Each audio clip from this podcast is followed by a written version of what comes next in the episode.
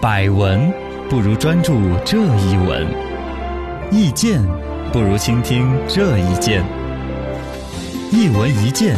看见新闻的深度。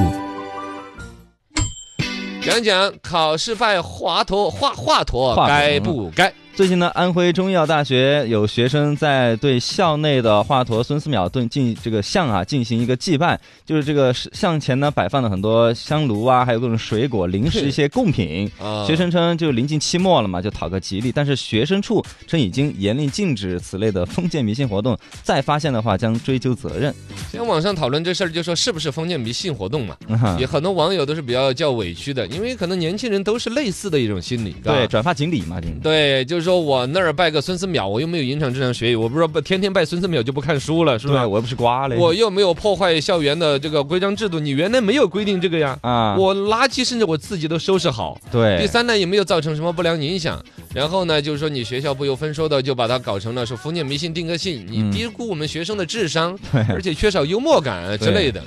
反正这几天类似的新闻，据说清华大学那边还有学生在拜杨幂，啊，拜杨幂就是因为几次幂几次幂那个意思吗？不太清楚啊，反正高数里面的一个啊，什么对呀、函数就是多多少次幂啊多少次幂那个， 呵 就拜了那样杨幂，高等数学学得好是吧？ 我还以为抽奖哦，了然后有山东大学那边期末考试前面说是拜孔子，啊，山这东嘛能理，解。孔子的故乡嘛，嗯徐父嗯嘛，是不是啊？对送鲜花呀，送棒棒 糖，啊棒棒糖。塔，反正弄点贡品在那儿。啊呃，西北政法大学的孩子们考试之前呢，因为他们学校里边说挨着有张汤墓啊，怎么着，就哦拜张汤，哦哦，， 说我拜一下祖师爷祖。师爷，口口号是拜汤哥不挂 科，这个是个万能的。原来还有拜春哥春不 哥挂不对科，拜刚哥你你拜我拜刚哥也不挂科啊，是这吧？押韵的，这就是纯粹押个韵而已。嗯其实类似在年轻人心目当中，就像刚才说的转锦鲤，啊，还有之前的那个什么杨超越，杨超哎也现是在我，还有杨超越的那个头像呢，做成个佛祖放光的那种啊。 对对对对，他是祈祷了那个啊头像，后来那个《延禧攻略》火的时候，职啊场上面又魏璎办，珞嘛哦，就是说谁要惹我，我弄死 谁，对，就啊转发这些玩意就儿，转发这些在社交平台里面，其实是内心的一种祈愿，没是吧。错啊，呃还，真不是什么那个封建迷信感觉，你是这种观点吗？我觉得不那我就要就好批评玩你儿。啊，就呃，是我就要批评你了。啊，呃，然后呢，你们的观点就是说，这种感觉是披着封建迷信的外衣，其实是一种社会心理现象，是年轻人的一种祈愿嘛，嗯是这种定性嘛？确实，这个要放到心理学上去说，是说得过去的。嘎，这种叫自我实现预言嘛，呃，啊，拜华佗，朋友圈一发，至少有一个作用，朋友圈知道你在考试，嗯 啊知道你很重视到拜佛了，啊，我能够不骚扰你的，呢就不骚扰，嗯，借钱的我就推迟一点 借，考完了啊再还见，钱的我就推迟一点 还，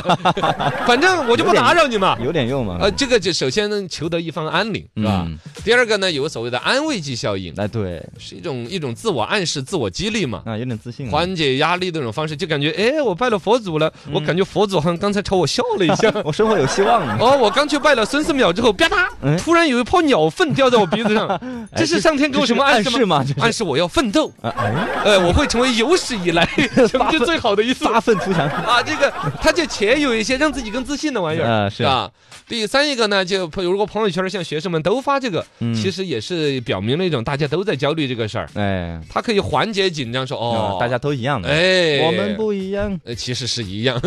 其 实也一样。那么问题来了，你们年轻人都觉得说跟转发锦鲤啊，甚至我说转发锦鲤、转发杨超越，包括刚才说的拜孙思邈啊、拜汤哥啊，这玩意儿，你认为不是封建迷不信？是啊，那我问你一下，就是因为有刚才这些心理学的原因，所以你认为它不是封建迷信？那老人家们在那儿烧香拜佛的那种封建迷信有没有这些作用？呃，但是老人家他们啥事也不干，每天就顾着什么，叫啥事儿不干？就是每天就顾着三拜佛。我觉得这个肯定是封建迷信了呀。绝大数的的多数的老人家都不是只烧香拜佛，啊是吧？也是一个心灵寄托比。如说有人生病了，你去上香拜佛，这个肯定就是呃，是封啊建迷信的吧？我觉得，生病了，你吃安慰剂也有作用啊，啊拿个面饼儿捏的一个就糖是果，药也不吃，就光上香拜佛。没有吧？啊，那药也不吃，光是烧香拜佛，那肯定是封建迷信。反正我小时候，是吧我妈让我喝过符水， 我就